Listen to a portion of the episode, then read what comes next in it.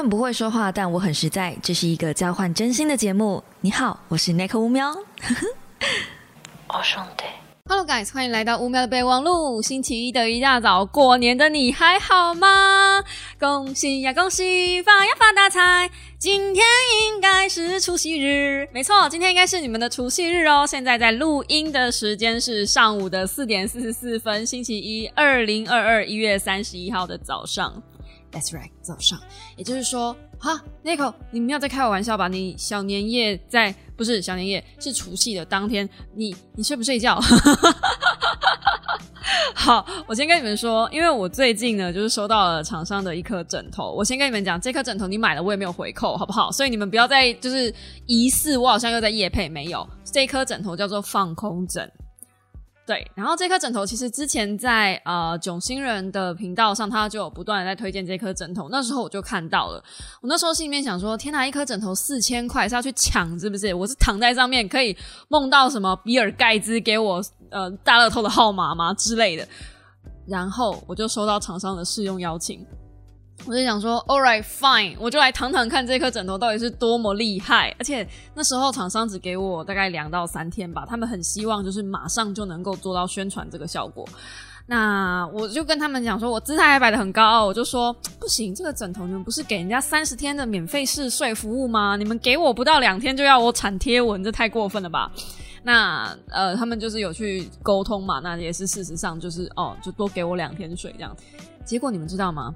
我这两天用了那颗枕头。如果有在 follow 我的 Instagram 的人，应该会发现为什么这两天 Nico 的那个 IG 的那个就是互动频率变得越来越低。因为这个枕头真的是越睡越好睡诶，所以我感觉有点像是多年的疲劳被一口气释放吗？我现在一天都会睡超过十六个小时，所以我才刚醒来。没有错，这样没有错，就是一个非常奇妙。我现在生理时钟因为这颗枕头变得非常诡异，这样，但精神状况是非常好的哦，是那种深层睡眠。就以前我都是需要搭配那个实况的声音才有办法睡着，但是那颗枕头是呃，我还是刚开始前期可能会需要一些人家讲话的声音，但是等我再有意识到我醒过来的时候，已经是嗯隔天的下午或是晚上了。就是非常非常夸张。当然，我嗯，我其实是八个小时前醒过来的，就是我最后一次醒来的时候是晚上十点。然后通常我都会工作到一半的时候可能会有点累，就剪片啊，或者是呃回复厂商讯息，可能会就是专心度比较高，或产贴文的时候，我要比较高的集中力。长时间下来，我可能会有点累，我想去躺一下。那以前的枕头，一般的枕头，我躺一下大概就是三十分钟。有点像是大家眯一个午觉这样子小睡一下哦，不行哎！如果是放空枕的话，现你有两个小时是起不来的，所以我的那个片段式睡眠啊，就是被这颗枕头 变得我的人生变得很破碎，变因为这颗枕头毁了我的一生，真的真的有种这种感觉，就是我我我推荐大家，就如果你有一个很讨厌的人的话，你可以买一颗枕头送他，就买颗放空枕送他，四千块毁了你的敌人的一生，我觉得很划算。不晓得一生有没有一生啦，但是绝对能够毁了他的作息，就是他能够得到一个非常充分的睡眠，而且你会有一种魔力，是你很想再回去躺那一颗枕头。相信我，就是这是我睡过最好睡的一颗枕头。那因为我没有呃其他的夜配去夜配它，我只是想要解释一下为什么我会在这么奇妙的时间录影。我刚刚才弄完我的就是 vlog 的一些影片，然后回复完在呃 YouTube 上的留言，以及在 IG 上的留言，还有看完大家的私讯，然后呢，我也才刚刚做完，嗯、就是反正弄完呃那个叫什么、就纠音好书那些东西等等的，就是完全把厂商这这这几天啦，就是。大家在放假的时候，厂商这不会再给我新工作的时候，就是我这几天把所有的工作都做一个收尾，我也才能够安心的去放假。那今天既然是除夕，我们要来讲什么呢？很遗憾的，我们今天要来聊八卦。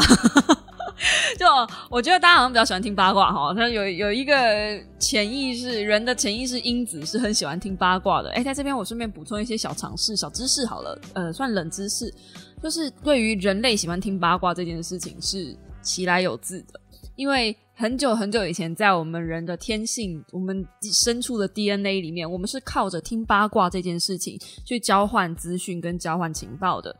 因为很久很久以前没有所谓的电视，没有所谓的报纸，在那更之前呢，我们有的是什么口耳相传、飞鸽传书。可能在飞鸽传书之前，甚至是纸张还没发明之前，呃，靠的就是隔壁邻居告诉你一些什么新消息。所以那个时候，我们传递消息变得非常重要。那为什么人喜欢听八卦？就是八卦可以让你得知一些你可能不知道的讯息嘛。那不管这些讯息真伪，嗯，它可能还有夹杂一些娱乐成分在里面。就很久很久以前，藏在我们人体 DNA 里面的那个习惯，我们是靠着八卦这件事情得到所谓的娱乐价值。好，那。最近我不是最近，就是刚刚，literally 刚刚，我一点多的时候吧，我老公才贴了一支八卦影片给我看，就是关于史莱姆，香港的一个 YouTuber，还有另外一个女生叫什么雪姨，是不是？就是他们的一些八卦的消息。这两个 YouTuber 接了很多很多的业配，然后业配到他们自己的平台，跟他们自己的名声，就是有点被打击到这样子。那这件事情也让我想到，最近就是不是有 YouTuber 在开课吗？然后也有就是一些课程上的争议，因为金额太高，所以有课程上争议的问题。然后呃，就是最近啦，也其实也没有最近了，就是好像大家对于这个 YouTuber 接业配或是开课这件事，或是 YouTuber 收钱这件事情，嗯，非常的不喜欢。哦，好像觉得说，哦，你们就已经有广告流量了，你们凭什么还在就是额外的这些消费去赚钱？我就讲我自己就好了，我不要讲别人。最近在我的 YouTube 频道上，一直有一个人，我相信他是同一个人，他去办了三个不同的账号，至少目前我看到是三个，我不晓得会不会还有第四个、第五个。总之，他就是在抨击我说我的，呃，我凭什么去收呃那个会员的，就是 YouTube 会员的钱？他觉得我在骗钱。说一个月七十五块，你真的很会骗。凭什么人家要给你呃会员的资格，就是会员的钱这样？凭什么每个月要给你这个会员的会员的七十五块钱这样啊之类的？反正就是一直在说。然后嗯，不管我发任何的影片，他会在下面就是一直在 complain 我骗钱这件事情。那我先跟大家讲一下，因为有可能听 podcast 的人没有。看我的 YouTube，我的 YouTube 里面是有一个会员的机制。那如果你加入满两个月，就是最低最低门槛七十五块的那个会员费，满两个月还会再送你一个皮质书签。那个皮质书签的成本，我先不加运费，就是光含成本就好。成本就我印象中好像是一百三十几块吧，因为我一口气订了嗯五百个，对，那是送完为止的。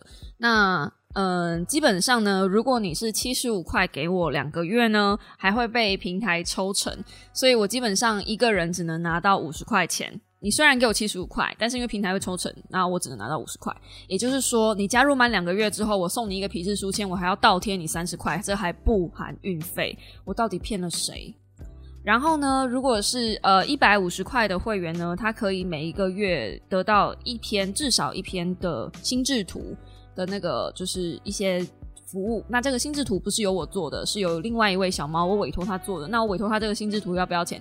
要。你虽然是付一百五十块给平台给我，但是其实我只收到一百块，平台会抽成五十块。那我给这个小猫做心智图的费用呢，是一篇一千块。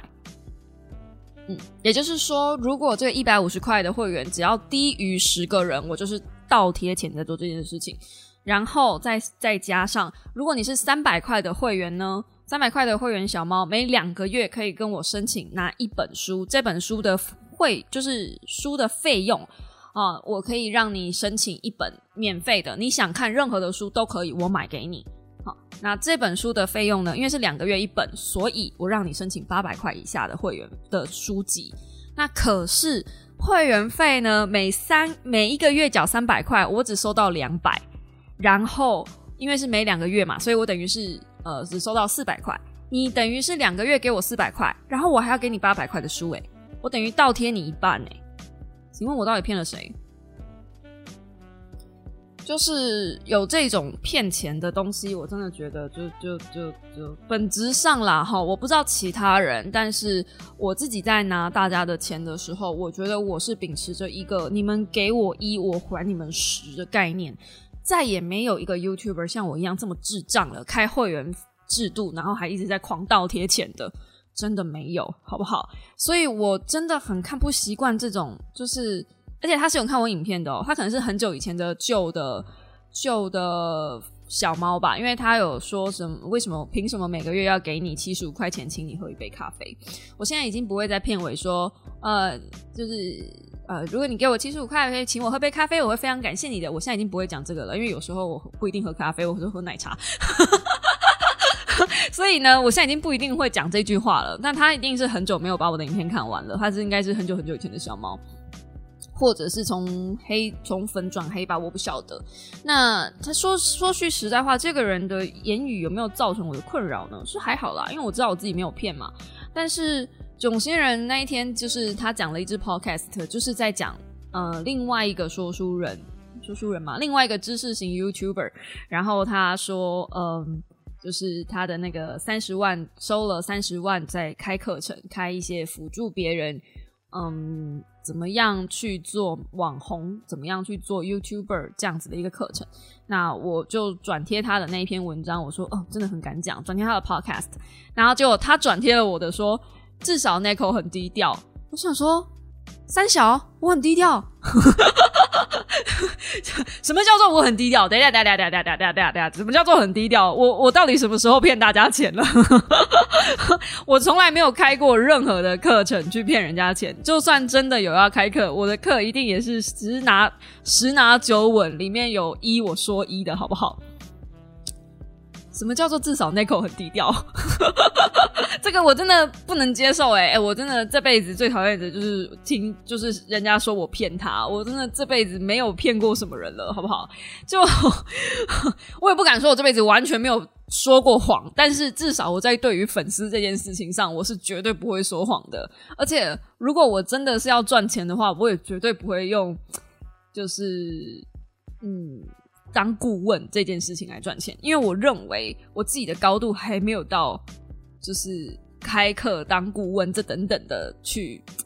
我觉得我会的东西就是说破不值钱的东西，所以我如果开了课程教了你们，那我还赚什么？事实就是这样子嘛，对不对？事就是这样子啊。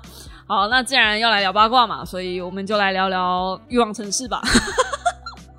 哎，我没有骗你哦，这个这这个标题也没有很耸动吧？我们来聊聊欲望城市啊。最近让我看的一个很火大，最近真的有很多事情让我很火大。除了那个说我骗钱的那件事情很就是让我很火大以外，我是一个心情不好的时候或是很烦躁的时候，我会去看剧来转移自己注意力的人。那我就是犯贱。就很多人都跟我讲说，千万不要去看《欲望城市》华丽下半场，你会对于这个剧非常的失望。那我先给大家科普一下，《欲望城市》是什么样的影集？它曾经是一个轰动一时，对于我们这些三十年代的三十年代，对我们这些七零年代应该算吧，就是七年级生。六年级生乃至我妈五年级生都非常重要的一部影集，就我基本上是从小看《欲望城市》长大的。这句话我应该没说错。那《欲望城市》里面有四个女生，那时候我们就是看着，嗯，凯莉嘛，然后 Amanda，然后还有夏丽蒂，还有另外一个律师，我有点记不起来她的名字，whatever，就是。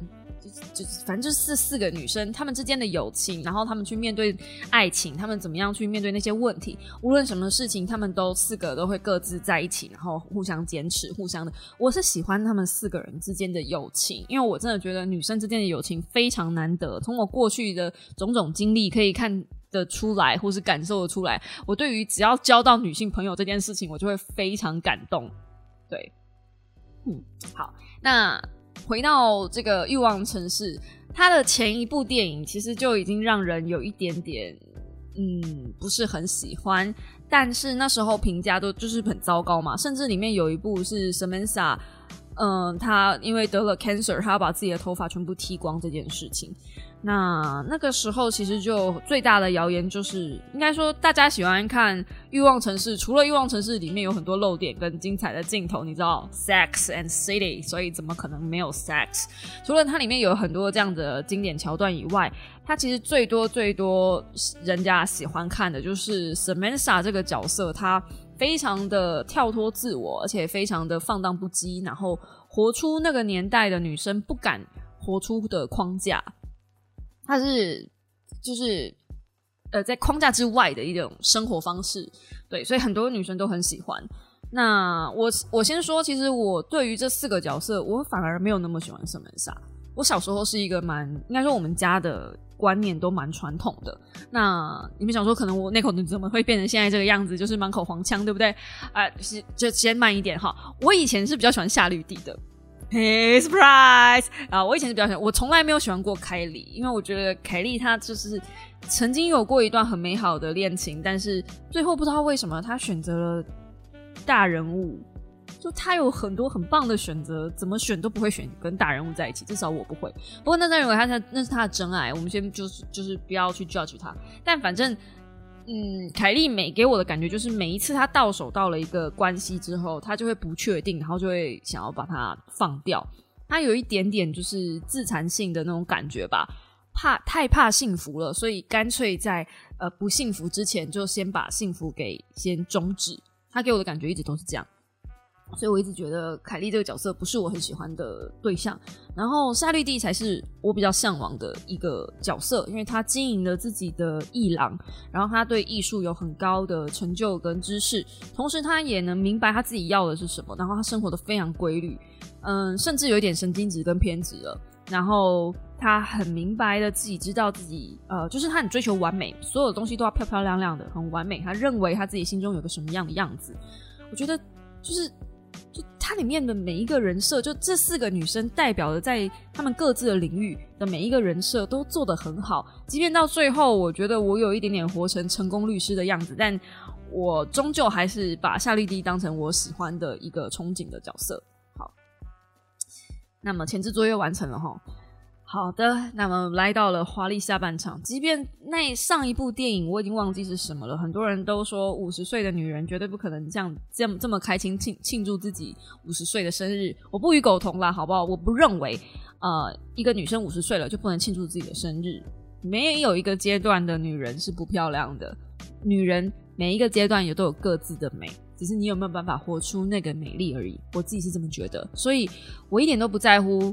嗯，说自己三十三岁，很多的 YouTuber 在网络上的，我最讨厌看到那个二十几岁的 YouTuber，然后说啊，我现在好老哦，天哪，我要三十了，三十怎么了吗？就怎么了吗？我从来不觉得自己，呃呃，我二十几岁的时候不会讲这种话，我到三十岁还不会讲这种话。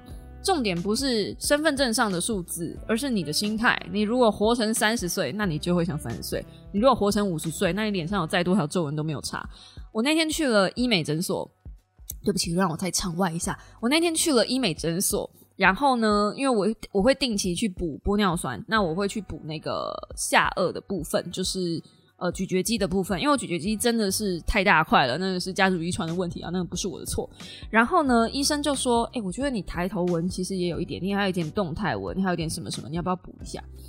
那我心里面就想啊，这些东西势必就是会跟着我年纪而上来的。如果我现在就开始去补它，那就嗯对，那后来呢？那个医生为了可能是为了要赚钱吧，多打了我很多的过多过度剂量的咀嚼肌，所以呢，我那一天超我打完之后超级不舒服，但我也没跟任何人讲，我只是觉得将来我不会再去那间诊所了。啊，如果你们好奇是哪间诊所的话，可以到 IG 私讯问我，因为啊，不是说也还好啦，我认识的公关已经离职了，所以好像也不会害到他。反正呢，就是我曾经有跟大家讲说啊，可以去做一下水飞梭，嗯，就那一间，对，就是除了水飞梭以外，其他不要做，超过任何那一间诊所超过一千块以上的疗程，大家要自己考虑看看。总之呢，我就是在那个玻尿酸相当不是玻尿酸，肉毒杆菌相当不舒服的时候，我刚刚是不是一直打说我打玻尿酸？不是，是我就去打肉毒杆菌。在我有肉毒杆菌打的相当不舒服的时候，我就摸着我那个下颚，然后非常非常紧绷跟不舒服的时候，我心里面想说，这就是 Samantha 经历的吗？他到了五六十岁还在打肉毒杆菌，还在瘦小脸，这就是他他所经历的嘛。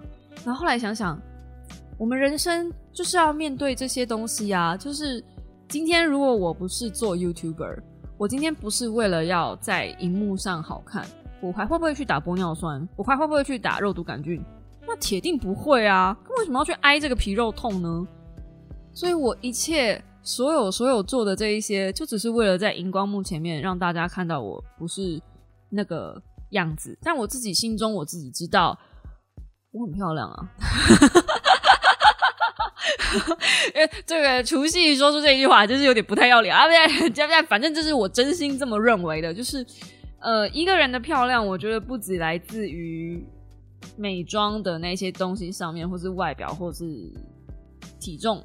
就是一个人的漂亮，应该是来自于他的自信跟他嗯内涵。我觉得这个是我看到比较多的东西，所以阅读让我变得越来越漂亮了。我是不是又扯开话题了？我们今天明明就要来聊八卦的，我们怎么又来聊一些正能量的东西了呢？好，总之回到华丽下半场，我看了第一集之后，我心里面只有满满的 What the fuck is this shit” Samantha 被他们踢出这个剧组。就不意外，因为在开拍的时候，其实预告片就已经看到 Samantha 已经不见了。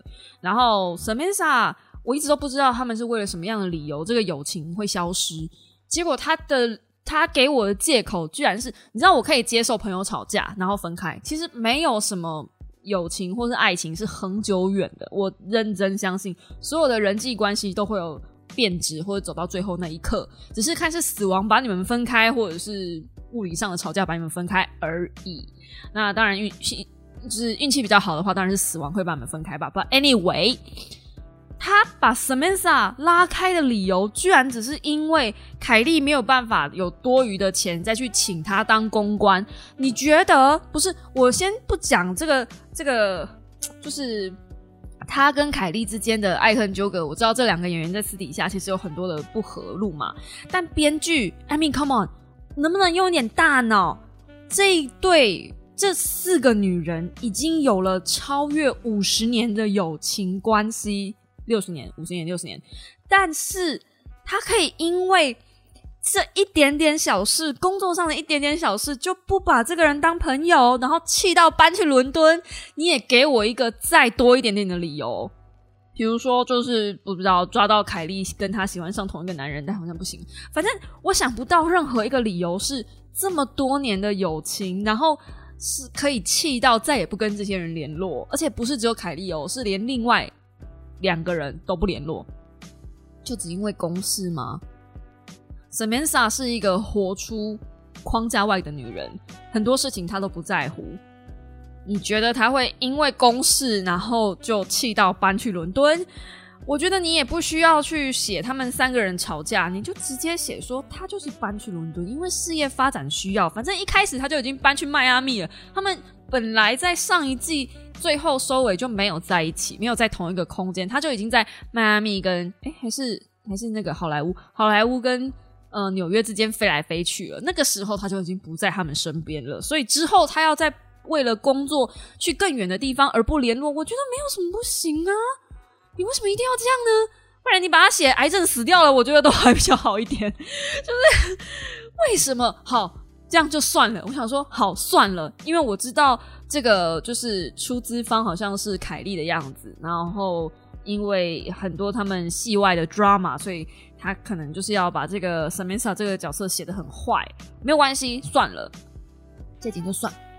第一集最后的收尾，我现在要爆雷喽！如果你想看的话，你就不要再继续看，不要再继续听下去了。但是我现在要爆雷了，但我跟你说，为了你好，我爆这个雷是为了你好，这不是情绪勒索，是我希望大家可以不要去看这部戏。然后，因为每个人都跟我讲不要看这部戏的理由，可是又没有把那个理由讲清楚，大家都只为了 smsa 这一段而已。我想说 smsa 这一段其实编剧没有脑袋，也不是一两天的事情了，我们就算了，好不好？但我觉得看到最后那一幕，我真的不能忍。编剧把大人物写成心脏病发死掉，我觉得死掉真的没有关系。就像我说的，所有的关系，所有的人与人之间不可能不变。但是你把大人物写死，的那个瞬间，大人物最后还活着。那一幕是这样子的：大人物呢，他心脏病发，倒在浴室的地板上，然后他坐着，他没有办法手勾不到手机，所以他没办法求救。然后凯莉她听了一场音乐会回来，大人物头抬起来看着凯莉最后一眼，然后叫了他的名字，接着倒下。凯莉看到大人物那一瞬间就知道事情不对劲，冲过去抱住他，哭喊着大人物的名字。这时候大人物的手还微微的抬起来，抓着凯莉的手臂，然后大人物就死了。我我你我我，这中间这一幕大概还有一分钟左右吧，一到一分半。我当下心里面的想法是，所以为什么不打电话？我是说，凯莉，你为什么不打电话？Why？Just tell me why？不是那个当下，他还有余力可以抱着他哭，那为什么不管怎么样，你都要打电话叫一一九？我一零，美国是一一九还是一零啊？还是九一一啊？我不知道啊，反正我气到已经完全无法思考了。你知道那个时候，我给大家一个前情提要，那个时候是。我很生气的去看着，那我我看这部戏的的前情提要是，我已经一整天都在一个愤怒状态了，就是包含着呃有酸民说我在骗大家呃会员费的部分，然后再加上囧星人倒打那一枪，好像我也在就是就是收钱收的很低调这样。我先说，其实不是囧星人讲这句话，他是说他看到别人讲说至少那口五秒很低调，就。之类的，但是我还是觉得很不爽，这样子，我他妈到底，然后后面，然后我再接着看这部戏，哦，真的那个从层层叠上来啊，我真的是不能忍，好气哦，我的妈咪，然后气到我忍无可忍，把这部戏看完，然后说是不是有病？对，我有病，对我承认我有病，因为我实在太想知道这部戏还能烂到什么样的地步了。然后我不是说我很喜欢夏绿蒂吗？夏绿蒂在这部戏里面变成一个偏执狂，变成一个完全没有同理心、完全不体会自己女儿已经长大了的母亲，怎么可能？就这一这一个系列的作品，就基本上是人设大崩坏。然后我一直想不起来的那个名字，我一定要去查一下。等等，我查一下。米兰达，对我总算总算找到他的名字了。米兰达，一个事业成功的律师，在戏剧里面，他放弃了他的豪华大公寓，把它卖掉之后，选择去跟她的老公在一起，然后并且一起抚养他们的小孩。他们买到布鲁克林区，就是相对比较没有那么豪华、没有那么好的地段这样子啊。然后因为他的一些理想吧，他也选择去当那个人权律师。那你们也知道，人权律师其实赚的就没有那么多了嘛。但没关系，就是那是他的，他觉得那是他为社会、为了地球做的一些服务。嗯，那在最后一集，我记得我看的电影的最后一集，那个时候她一直很积极隐隐的想要把她老公找回来，然后也确实她的老公原谅她吗？还是她原谅她老公？哦，对，是她老公外遇，然后她原谅她老公，他们经历了很多的呃挣扎跟这种转折吗？嗯。反正就是很多的折磨啦，才最后走在一起。我印象非常深刻，因为那个时候我才知道还有那种体位啊，就是她跟她老公和好之后呢，他们做了一个很 special 的体位，我在这边就不讲了。反正就是她老公在后面的一个位位置，这样我没有想到那个位置也可以嘛。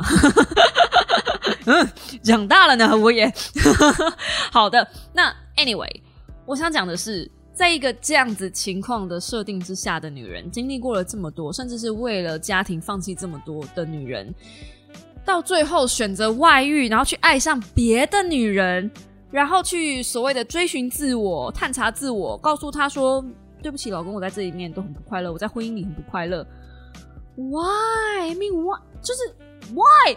Why? 你大可以选择。别的人来做这件事情，不一定要主角群来做这件事情。如果你真的要讨论酷儿文化的话，已经就已经安排了，就是萨利蒂的其中一个女儿疑似有这样子的倾向，然后在追寻自我。你不觉得安排一个十五岁的女生去追寻自我，去找到自己的性向，来探讨酷儿这件事情，好像比较合乎常理吗？真的是安排一个已经就是垂垂老矣，好，我不应该用这四个字，对不对？但是反正已经五十五、五十六岁，甚至要六十岁的女人，那个时候才发现自己喜欢的其实是女性，真的合乎常理吗？我我我我对于这部戏的所有的剧情安排都只有困惑。就我明白他想讲的是什么，我明白他想要谈论的是人生不是永恒不变的，就是很多事情都会在变化之中。包含关系，包含面对死亡，包含面对另一半的离开，包含面对孩子们的长大，可能会有一些，嗯，就是他们要探寻自我，然后孩子也会改变。其实这部戏《华丽下半场》大部分都在探讨改变这件事情，但是要改变的合乎常理呀。如果一个人的角色成长曲线是从头，我们我们基本上是看着这群角色老，好不好？从他年轻时代找工作，二十二十。七八岁搬到纽约开始，我们看着这一群人，一直到五十五岁，他的角色成长曲线怎么会突然间歪去一个地方，然后根本是外太空去的，就咻的一声就不见了？这你要你要我们这些人怎么接受？就是我再怎么喜欢这一群角色，我都不可能接受。你知道我最喜欢的，其实我那时候对于角色认同最多的，真的就是 Samantha 跟哎不是，真的就是夏绿蒂跟。呃，米兰达，因为我会觉得我比较像是这两个中间，就是喜欢美感，但是很多事情我们也在追求成功嘛，所以其实夏绿蒂跟米兰达他们代表的人物比较贴近我们，然后他就很容易的把这两个角色写死了，然后现在再再把这两个角色写歪了，这样要我怎么接受？大家都把重点跟焦距放在夏绿，呃，不是放在那个凯莉跟。呃，Samantha 的这这个中间上面，就是，但你们能不能把目光抓回来？另外两个角色，他把另外两个角色写的很糟糕啊！有人发现吗？有人可以拯救一下夏绿蒂吗？我的天哪！就夏绿蒂真的不是一个，他是他，我不知道从什么时候开始，夏绿蒂就真的被写成一个神经病。他已经不是从这一话这一集的影集开始了，好像从不知道从什么时候开始，夏绿蒂就变成一个偏执狂，然后。大家好像在嘲笑他的那种人，但是这一集更夸张，他所有的中心点都在他自己身上。他甚至认为，嗯，就是大人物的死掉跟他有关，因为是他找凯莉去听音乐会的。不要什么事情都跟你有关，并不是所有的目光灯跟镁光灯都在你身上，好吗？我真的是对这个人就是。忍无可忍的烦躁，哎，我真的觉得我现在应该要回头再去看一下《欲望城市》，是不是当年我看《欲望城市》的时候，我有很多东西没看到，还是我有很多东西误会了？所以在我的记忆里面，它被我美化了。所以其实《欲望城市》并不是这么一部这么好看的剧呢。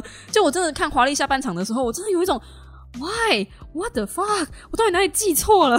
是我是我从小记忆中太过度美化这些东西了吗？还有。华丽下半场基本上在描述的都是一些贵族们的生活。我从来都不记得欲望城市是一个这么高消费的地方。我以为欲望城市是一个就是比较嗯贴近大家生活的一种场景，给予一个大家美国梦或者是呃有一个憧憬的方式。但是你们知道，在所有里面，大家吃的、用的、穿的，就是生活的，连呼吸的，连居住的场景都非常的贵。这不是那种我们一般人可以想象到的那种生活。那你可能会想说，他们都是成功人士啦，也都已经五六十岁啦，应该有一点就是相当的生活品质吧？嗯，好像是可以理解的哈。可是那种贵族级的感觉，然后你再加上搭上他们荒谬的那一些所有的行为，你就会觉得这些有钱人是不是都没什么脑袋？然后就看着更令人生气。真的不要看华丽下半场。如果你是喜欢欲望城市的孩子们，哎，不应该是孩子哦。喜欢欲望城市通常都不会是孩子。如果你是喜欢欲望城市的轻熟女们，不要看华丽下半场。为了你好，真的不要，好不好？不要。它的最后最终话好像是在二月十六号上映吧，就是第十集了。但我跟你们讲，这七九集看下来，基本上我在猜测，大概就是我先未看先猜，就是。夏绿蒂总算能够接受她的女儿可能有一点点跟别人不一样，然后呢，米兰达呢就是离了婚，追寻自我，找到自我了，获得幸福快乐。